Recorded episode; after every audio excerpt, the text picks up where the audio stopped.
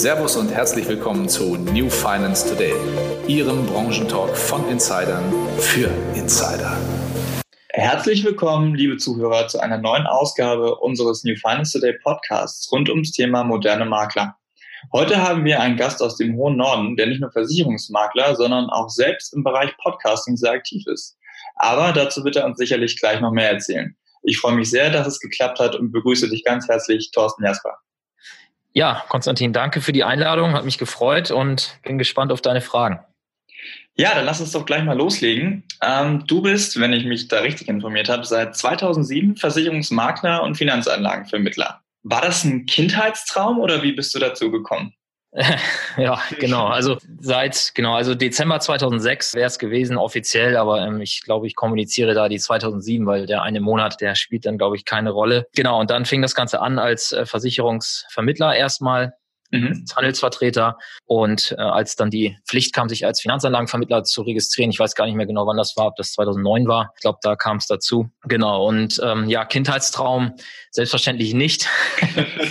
das, ähm, ja, ich glaube, also ich habe noch keinen getroffen, der, der diese Frage mit Ja beantwortet.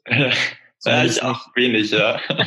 Das ohne ein Zwinkern vielleicht, äh, oder mit einem Zwinkern dann. Kindheitstraum kann ich gar nicht so sagen. Bei mir war eher so der Traum, das lag einfach anhand von, von Beispielen, die ich in meinem Umfeld hatte, einfach die, so dieser Lifestyle eines zeitlich und äh, finanziell unabhängigen Unternehmers. Das war eigentlich so das Bild, was ich äh, immer vor mir hatte wie gesagt, aufgrund von prägenden Personen in meinem Umfeld. Und äh, da kam dann eben im Laufe meiner Ausbildungszeit ähm, ja der Finanzvertrieb sozusagen dazu und hat mir sozusagen das Tor in diese Welt aufgezeigt und dem, dem Weg bin ich dann eine ganze Zeit auch gefolgt und daraus sind jetzt dann eben auch andere Dinge entstanden, die heute eben so da sind. Ne? Ja, du sprichst es schon an, andere Dinge, die heute so da sind. Du betreibst ja den Makler- und Vermittler-Podcast. Wie kam es genau dazu, dass du damit angefangen hast? Ja, das ist eigentlich ganz einfach. Ich habe über, ich würde mal sagen, bestimmten Zeitraum von zwei Jahren aufgrund von längeren Autofahrten äh, selber sehr viele Podcasts konsumiert und habe mich über den Weg auch mehr oder weniger weitergebildet und mich auch in den Bereich Online-Marketing eingearbeitet und da dann auch äh, nicht jetzt nur konsumiert, sondern eben auch mir die Folgen teilweise zwei, dreimal angehört, dann die Dinge nachgearbeitet oder tiefer eingestiegen. Und irgendwann stellte sich mir die Frage, eigentlich müsste es doch auch sowas äh, für den Maklerbereich speziell oder für den Vermittler, Finanzberaterbereich irgendwie geben. Hab dann gesucht und ja, man hat dann auch ein bisschen was gefunden, wo dann mal irgendwie ein Versicherer oder vielleicht mal ein größeres Maklerbüro in irgendeiner Form irgendwas veröffentlicht hatte. Aber das war jetzt nie so das, was ich mir davon erhofft habe. Und naja, dann mit dem Frust sozusagen da nichts gefunden zu haben, das habe ich dann eine Zeit lang erstmal akzeptiert und irgendwann habe ich mir gedacht, ach komm, warum machst du es denn nicht einfach selber? Und ja, so habe ich dann äh, das Format des Makler- und Vermittler-Podcasts sozusagen ins Leben gerufen. Und das war im Dezember 2017, äh, ging dann die erste Folge online und äh, jetzt mittlerweile äh, haben wir über 36 äh, Folgen dort äh, draußen und ja, es wird Stück für Stück weitergehen, auch in dem Bereich. Genau, 36 Folgen ist ja jetzt auch gar nicht so wenig. Da hattest du ja auch eine Reihe sehr illustrer Gesprächspartner. Was ist denn so bei dir am meisten hängen geblieben oder bei welchem Gespräch hast du für dich persönlich auch am meisten mitgenommen? Also was mir eigentlich fast in jedem Gespräch, was ich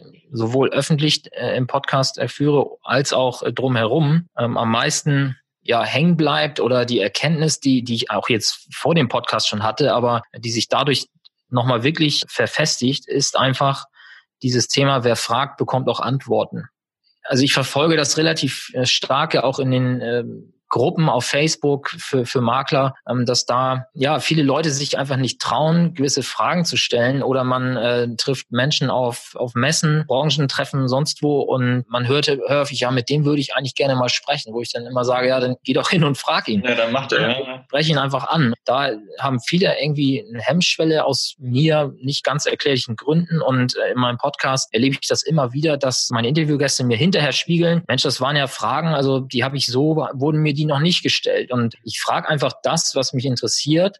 Und komischerweise antworten die Leute dann eben auch ehrlich drauf und mhm. geben ihre ja die wahrheitsgemäße Antwort. Und ja, finde ich eigentlich ganz gut und ganz cool, dass es auch so funktioniert, dass es dann eben auch in die Öffentlichkeit so äh, getragen werden kann. Und hoffe vielleicht auch ein Stück weit, dass die, dass die Zuhörer, die mir dazuhören, das vielleicht auch ein bisschen adaptieren. Und ähm, das eine oder andere Mal kann es natürlich sein, dass ich da vielleicht auch so ein bisschen als der doofe Fragensteller vielleicht dastehe, weil ich manchmal auch eine Zwischenfrage stelle, die naja, für den einen oder anderen vielleicht nach dem Motto, ach komm, das, das hättest du doch nicht fragen müssen, das weiß man doch. Mhm. Aber ich finde, manche Dinge müssen halt auch einfach mal, mal gefragt werden, weil aus dieser Meinung heraus, dass viele denken, ja, das weiß man doch, wird über viele Dinge einfach nicht gesprochen. Und ja, am Ende es, kommt mir bekannt vor, auf jeden Fall. ja, so, und äh, da, da fallen dann einfach Dinge unter den Tisch oder es gibt dann so, der eine hat die Meinung dazu, der andere hat die mhm. andere Meinung dazu und alle denken, dass sie das Gleiche denken, aber es ist dann meistens nicht so. Ne? Dann hattest du noch gefragt, welches Gespräch? Also es gibt, glaube ich, nicht das konkrete Gespräch, wo ich am meisten äh, gelernt habe. Und auch da gibt's äh, für mich eigentlich so, so ein Fazit, was fast über alle Gespräche, zumindest wenn ich jetzt mal die Gespräche nehme, wo ich wirklich mit, mit Makler und Vermittlerkollegen äh, spreche, da ist unisono zu erkennen, dass die Persönlichkeit zählt. Also alle die mit mir in diesem Podcast gesprochen haben, haben in irgendeiner Form ihren Erfolg dadurch erreicht, dass sie ihre Persönlichkeit nach außen kehren, in mhm. welcher Form auch immer. Der eine macht es über einen Blog, der andere über einen Webinar-Funnel, der andere macht es über Instagram, der andere macht es dann über YouTube und so weiter. Aber immer steht hinter diesen Erfolgsstories meistens dieses nach draußen kehren der der Persönlichkeit und nicht einer eines Firmennamens oder oder irgendeiner konkreten Dienstleistung, sondern in der Regel ist es äh, die Persönlichkeit und das äh,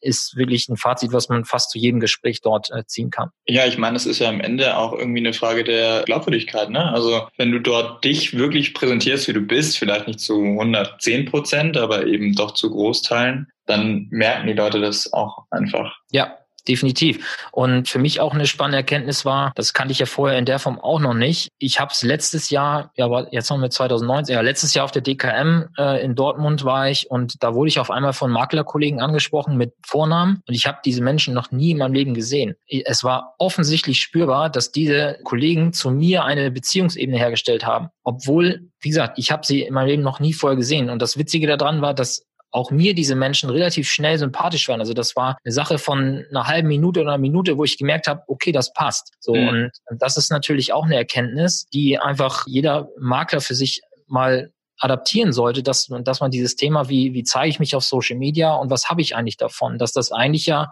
ein Beziehungsaufbau ist, den, wo ich einfach mehreren Menschen gleichzeitig die Möglichkeit gebe, zu mir eine Beziehungsebene aufzubauen und so dann halt eben diese klassische Warm-up-Phase in den Erstgesprächen sozusagen überspringen kann, ne, weil die Menschen mich einfach schon klar. Schon ja. ähm, wir haben jetzt schon so ein bisschen das nächste Thema angeschnitten. Also mich würde interessieren, wie du persönlich von dem Betreiben des Podcasts eigentlich am meisten profitierst? Also ist das nur der Lerneffekt, den du aus den Gesprächen ziehst, oder geht es da um den Aufbau oder den Ausbau deines Netzwerks oder beziehst du vielleicht sogar konkret Leads aus dem, aus dem Podcast oder wie sieht das aus? Also der Lerneffekt sind ganz klar natürlich für mich auch Erkenntnisse, Vertriebsansätze, Geschäftsideen oder, oder Ideen, wie man seinen, seinen Alltag vielleicht äh, verändern kann durch gewisse Tools, Kollegen nutzen oder sei es einfach gewisse Arten von, von der Vermarktung seiner eigenen Persönlichkeit. Ähm, und dann für mich äh, ein sehr großer Nutzen aus dieser Podcast-Geschichte ist einfach das Netzwerk, was sich daraus erschließt. Zum einen habe ich natürlich mit dem Vorwand, hey, ich habe hier den Podcast, wollen wir mal miteinander sprechen? Da kommen natürlich, oder da ist bei vielen dann natürlich sofort die, die Tür offen und sagen, ja klar, neues Thema, Podcast wird sowieso gerade in Anführungszeichen gehypt, äh, sage ich jetzt mal. Und da ist natürlich dann äh, die Bereitschaft groß, in ein Gespräch zu gehen. Also das macht es mir natürlich leicht, mit, mit völlig in Anführungszeichen fremden Menschen in, in Kontakt zu treten. Aber dadurch, was sich dann im Hintergrund über die zweite und dritte Ebene an, an, an Kontakten bereits ergeben hat, weil mich Gesprächspartner an ihre Geschäftspartner weiterempfehlen aus irgendwelchen Gründen, dass sie sagen, hier, du solltest vielleicht auch mal bei Thorsten in den Podcast gehen oder äh, Thorsten hat für das und das einen Ansatz, wo du, wo du, äh, was du für dich adaptieren kannst, ähnliches. Ja, das, also das ist für mich so der Hauptnutzen. Leads ist schwierig, mhm. ähm, weil ich ja nicht ähm, für mein Eigengeschäft sozusagen, also als Makler äh, dort ähm, Inhalte äh, publiziere. Also es ja. ist ja jetzt nicht an, an Endkunden gerichtet, sondern eben an, an Kollegen. Und äh, dadurch bekomme ich natürlich äh, keine, keine direkten Kundenleads, was natürlich ein Nebeneffekt ist, wenn beispielsweise ein Bestandskunde von mir empfiehlt mir seinen Nachbarn oder seinen Kumpel oder wie auch immer und der recherchiert im Internet nach mir, dann wird er natürlich meinen Podcast finden mhm. und das legitimiert natürlich dann. Ne? Das ist aber eher so ein weicher Faktor, also dass ich da jetzt direkt Kunden drüber gewinne, das kann ich nicht sagen. Was allerdings immer mehr wird, da wird in, in naher Zukunft dann auch noch ein bisschen mehr kommen, das in den Bereich äh, Beratung von Kollegen. Ne? Also dass ich, dass ich halt ja. Kollegen dabei helfe, sich selbst äh, online besser aufzustellen. Und ein, ein Bereich, wo ich halt da sehr stark unterwegs bin, ist halt dieses Thema Automatisierung. Ne? Also dass du halt äh, deine Bestandskundenkommunikation automatisierst beispielsweise. Da erzähle ich dann auch ein bisschen im Podcast teilweise drüber. Und da kommen dann schon mal konkrete Nachfragen auch, äh, wie ich das denn für mich umsetze. Und da daraus ergibt sich dann ja eine Lead-Situation, sag ich mal, weil man daraus dann vielleicht Beratungsaufträge generieren kann. Ne? Das ist auch so ein bisschen das, was du bei der Appella machst, oder? Korrekt, genau. Da sind wir jetzt gerade dabei, ein äh, Programm zu entwickeln, was wir zum Jahreswechsel dann veröffentlichen wollen. Das ist jetzt also auch das erste Mal, dass ich da öffentlich drüber spreche. Mhm. Ähm, und viele wissen es ja, dass ich Sympathisant und mittlerweile auch ja sehr eng an der Pella mich äh, orientiere, weil ich eben auch meinen gesamten Makleralltag über die Plattform abwickle. Und ja, daraus hat sich jetzt einfach ein, ein weiteres Geschäftsfeld ergeben, wo wir halt zusammen jetzt was entwickeln wollen. Wir haben ja ganz kurz eben über auch das Thema Neukundengewinnung und so gesprochen. Wie läuft denn das bei dir? Bist du, bist du Traditionalist oder bist du mittlerweile schon rein digital?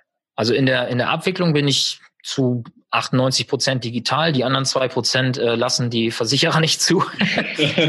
also wie kommen Kunden zu mir? Kunden kommen natürlich häufig äh, durch Empfehlungen. Also ich komme ja aus einer ländlichen Region. Mhm. Ähm, da ist tatsächlich dieses ja, Mund-zu-Mund-Propaganda-Thema noch das spielt wirklich noch eine große Rolle. Und ich sag mal, das ist für mich so die Königsklasse der, der Neukunden, ne? weil die Klar. werden dir quasi ja. abschlussbereit vor die, vor die Haustür gesetzt, sage ich jetzt mal. Äh, die haben ein konkretes Thema, mit dem musst du nicht lange noch äh, eine Bedarfsermittlung machen, weil die teilweise selber für sich erschlossen haben, vielleicht auch, weil sie den entsprechenden Bildungsweg durchlaufen haben, dass sie sagen, okay, ich brauche genau das, das, das. Und dann geht es eigentlich mhm. nur noch darum, wirklich den richtigen Anbieter, den richtigen Tarif zu finden, dass auch alles dann passt. Und aber natürlich gewinne ich auch Online-Kunden, wenn ich denn online mal mich als Markt Makler sozusagen zeige. Also ich bin jetzt nicht permanent aktiv, aber immer mal wieder mache ich mal eine kleine Kampagne oder zeige mich mal etwas äh, hm. in der Beraterposition und daraus resultieren dann in der Regel auch einige äh, Neuanfragen, woraus sich dann im Verlaufe der Zeit äh, auch Kundensituationen ergeben. Also das kommt immer mal wieder vor, aber aktuell äh, würde ich wirklich sagen, dass mein Neugeschäft sich überwiegend aus passiven Empfehlungen ja ergibt, wo ich jetzt nicht auch aktiv nachfragen muss, ob ich, mhm. ob mich jemand weiterempfehlen möchte, sondern die machen es einfach, weil die mit meiner Arbeit zufrieden sind. Ja, ich meine, das ist natürlich ein äh, Traum auf jeden Fall, weil ich meine, wenn du dann auch noch einen persönlichen Fürsprecher aus dem direkten Umfeld des Interessenten hast, besser ja. geht's ja gar nicht. Richtig. Hast du denn eine konkrete Zielgruppe oder bist du eigentlich offen für alles? Also ich würde mal sagen, in der, in meiner wirklich, in der Zeit, wo ich wirklich Vollzeit als Makler unterwegs war, jetzt so langsam verlagert sich das ja so ein bisschen in den Dienstleisterbereich rein für, mhm. für andere Kollegen und auch jetzt für, für Appella bin ich da ja in dem Projekt unterwegs, so dass die, die Beratertätigkeit immer mehr in den Hintergrund gerät, sage ich jetzt mal. Mhm. Und da bin ich jetzt dabei, mich ja, ich sag mal so Stück für Stück von diesem Allfinanzthema zu lösen, hin zu äh, einer Spezialisierung im Bereich Vermögensanlage wird es dann werden. Okay. Ähm, weil das einfach der Bereich ist, der für mich selber äh, privat auch einfach am relevantesten ist. Und da fällt es mir dann natürlich auch am einfachsten, das weiterzugeben an Kunden. Da bin ich jetzt auch gerade dabei, mir ein, ein Netzwerk aufzubauen bei uns in der Region von, von zwei, drei Maklern, wo wir uns zusammen sozusagen als Marke positionieren wollen, damit man halt, ja, ich sag mal, unter einem Dach quasi seine Ansprechpartner für die wichtigsten Sparten einfach hat. Und da schieben wir uns dann untereinander halt ein bisschen die Bälle zu. Mhm. Äh, das entwickelt sich gerade und ja, somit wird sich dann halt diese Zielgruppe äh, Vermögensanlage ergeben und da hat man dann in der Regel ja auch gleich das Klientel so ein bisschen abgesteckt, ähm, dass man halt mit Leuten spricht, die ja in wirtschaftlich in einer Situation sind, die dann auch in der Lage sind, mittlere bis äh, also mittlere fünfstellige bis sechsstellige Beträge dann auch anzulegen. Mhm. Weil du es gerade sagtest, dass du dich mit mehreren Kollegen da zusammentun willst, glaubst du, dass so Zusammenschlüsse zukünftig zunehmen werden? Ja, definitiv. Ich finde, das ist auch schon wahrzunehmen. Mhm. Sieht man, glaube ich, immer, immer häufiger. Und ich glaube einfach, dass der Anspruch der Kunden irgendwann auch, auch der ist, dass die merk, einfach merken wollen, dass der, dass der Berater Profi ist in dem, was er macht.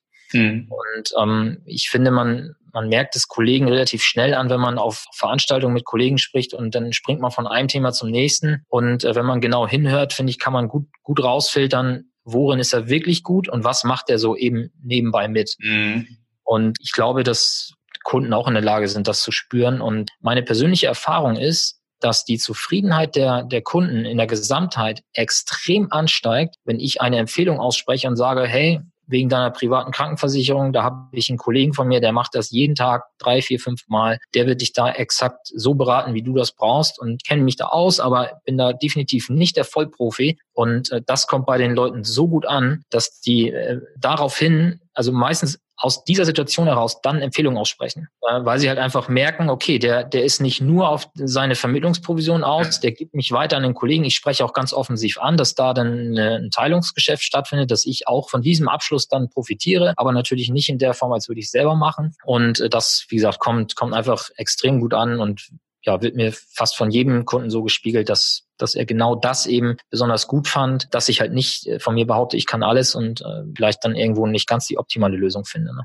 Dieses Thema Spezialisierung, ähm, das hatte ich jetzt auch schon in den Gesprächen mit den mit deinen Kollegen, wird ja auch immer wichtiger. Ja. Glaubst du, dass Makler zukünftig überhaupt mit dem Allfinanz-Ansatz noch weiterkommen oder dass Spezialisierung unverzichtbar ist mittlerweile? Ich glaube schon, dass dass man auch mit dem Thema Allfinanz nach draußen noch sich positionieren kann. Ähm, ich glaube aber dann ganz bewusst als Beziehungsmanager. Also dass man, ich sag mal, der typische Vergleich, der so ein bisschen hinkt, ist ja so dieser Allgemeinmediziner, ja. Mhm. Dass man halt so ein bisschen für die Anamnese da ist, fürs Erstgespräch und dann halt sozusagen im Hintergrund an die Spezialisten weitergibt ja. und aber trotzdem ein, zentraler Ansprechpartner ist. Und wenn man, wenn man wirklich Probleme hat, sich in einem Fachgebiet zu spezialisieren, dann glaube ich, dass der Weg zu diesem Beziehungsmanager, der sozusagen als Generalmakler oben drüber schwebt, sozusagen über dem äh, Spezialistennetzwerk, glaube ich schon, dass das ein Geschäftsmodell ist, was funktionieren kann. Aber dafür braucht man natürlich funktionierende Kontakte zu, ja, am besten idealerweise auch regional bereit bereitstehenden Experten dann eben. Ne? Das heißt also, man hat quasi die Chance, sich entweder inhaltlich, fachlich zu spezialisieren oder quasi form formell zu spezialisieren, indem man dann eben sagt, ich mache mir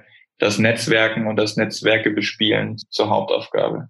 Ja, also ich, ich sehe da halt ganz klar die Rolle, dass, also es gibt natürlich die Kunden, die auch fachlich in der Lage sind, gewisse Dinge nachzuvollziehen. Ich glaube, dass der, ich nenne es jetzt mal Standardkunde, das hört sich ein bisschen doof an, aber der, der oder der normale Kunde, der ist, glaube ich, wenn er mit einem richtigen Fachexperten spricht, einfach komplett überfordert, weil der typischerweise ist ja so, dass der, der richtig tief im Detail ist, der, der ein mega krasser Fachexperte ist, der hat ja in der Regel im Durchschnitt wahrscheinlich auf der emotionalen Ebene, also auf der Beziehungsebene, einen kleinen Nachteil, ja, gegenüber einem Menschen, der eher der Beziehungsmensch ist und vielleicht fachlich nicht ganz so tief drin. Und da stelle ich mir einfach vor, und das ist ja bei uns in der Praxis teilweise auch schon genauso stattgefunden, dass, dass wir halt einen Kunden an Fachexperten äh, weitergeben. Der Kunde kommt dann mit dem, was er mit dem Experten besprochen hat, zurück und lässt es von uns nochmal verifizieren und lässt sich das vielleicht nochmal auf einer anderen Ebene nochmal neu erklären, dass wir nochmal das aufgreifen, was der Experte gesagt hat und, und dann einfach nochmal, ja, wie gesagt, in der Kundensprache sozusagen das übersetzen, damit der Kunde es wirklich für sich versteht. Und da, da finde ich, äh, ergibt sich eine, eine sehr gute Kooperationsmöglichkeit äh, und wo, wo der Kunde sich dann wahrscheinlich auch sehr gut aufgehoben fühlt. Okay, ja, klingt auf jeden Fall auch so. Dann jetzt vielleicht so zum Abschluss nochmal ein bisschen mit, mit Blick auf die kommenden Jahre. Was sind denn aus deiner Sicht so die drei zentralen Herausforderungen für Makler, die jetzt so warten? Eine, ich habe es ich hab's vorhin schon kurz angespielt, also eine Herausforderung, gerade jetzt, wenn man mal dieses Thema Online-Beratung, digitales Büro, papierlos, ortsunabhängig vielleicht äh, betrachtet, da steht für mich ganz oben die Herausforderung, die Prozesse der Versicherer. Mhm. Die machen es uns einfach nicht leicht, online zu arbeiten. Ne? Also es gibt echt noch Versicherer am Markt, die keine digitale Unterschrift akzeptieren und das ist mhm. natürlich heutzutage eine Katastrophe. Oder da werden Dateien verschickt, die nicht am Bildschirm ausgefüllt werden können da, glaube ich, haben wir für die Makler, die sich wirklich jetzt schnell dynamisch entwickeln wollen, haben wir da einfach Bremsklötze, die, die man eigentlich relativ schnell beseitigen müsste. Ja. Dann äh, habe ich gerade auch schon so ein bisschen mit, mit drin verpackt in der Antwort, äh, sehe ich natürlich dieses Thema papierlos, ortsunabhängig arbeiten. Also ich glaube, dass das ein Trend wird, ähm, dass man, also dass zumindest der einzelne Berater wegkommt von dieser Repräsentanz vor Ort hinzu, ich habe vielleicht in, in einem Coworking Space eine Adresse und kann da auf einen Gesprächsraum, Besprechungsraum zugreifen, aber ich bin irgendwie mobil und kann von überall sozusagen arbeiten. Ich glaube, dass das ein Thema wird, dass, dass das einfach sichergestellt wird, dass, dass die ganze ja, Dokumentenverarbeitung, dass das alles online funktioniert, dass ich nicht ständig irgendwelche Versicherungsscheine, Kopien Kopien, sonstiges per Post äh, nach Hause bekommen. Und ja, und dann natürlich äh, das ganze Thema, wie präsentiere ich mich online? Äh, da haben, glaube ich, sehr viele Makler noch Nachholbedarf, weil sie sich vielleicht auch einfach bisher nicht getraut haben, aufgrund von mangelndem Wissen, sich online wirklich selbst zu vermarkten, weil auch im Regionalen, das haben, haben wir eben auch schon teilweise ein bisschen angesprochen, selbst wenn ich regional vom, von Kunde zu Kunde weiterempfohlen werde, wird ja dieser Empfohlene trotzdem online nochmal schauen, ja, mit wem habe ich es denn da zu tun? Wo gehe ich denn da jetzt morgen hin? Oder wer ja, kommt klar, morgen zu mir nach Hause? Ja. So, und wenn ich dann online nicht, nicht zu finden bin oder nur mit einem mittelmäßigen Auftritt, dann wird das, glaube ich, schwierig. Mhm. Und um jetzt vielleicht noch ein viertes, einen vierten Punkt zu nennen, ist dann das Thema Automatisierung. Ne? Also, dass man beispielsweise den Kunden die Möglichkeit gibt, sich selbst bei mir einen Termin zu buchen online, ne? oder mhm. Ähm, dass, dass gewisse Prozesse, die immer standardmäßig ablaufen, dass, dass man sowas einfach, ich sag mal, vor dem ersten Gespräch schon abwickelt und der Kunde mehr oder weniger gut vorbereitet schon ja dann im Gespräch auftaucht und man nicht bei Adam und Eva anfangen muss, wenn der Kunde dann da ist. Ne? Ja, klar, verstehe ich. Ja. Cool, okay, alles klar. Dann war es das auch schon. Ich danke dir recht herzlich für deine Zeit und für die interessanten Einblicke. Gerne. Und viel Erfolg weiterhin, auch natürlich für den Makler und Vermittler Podcast.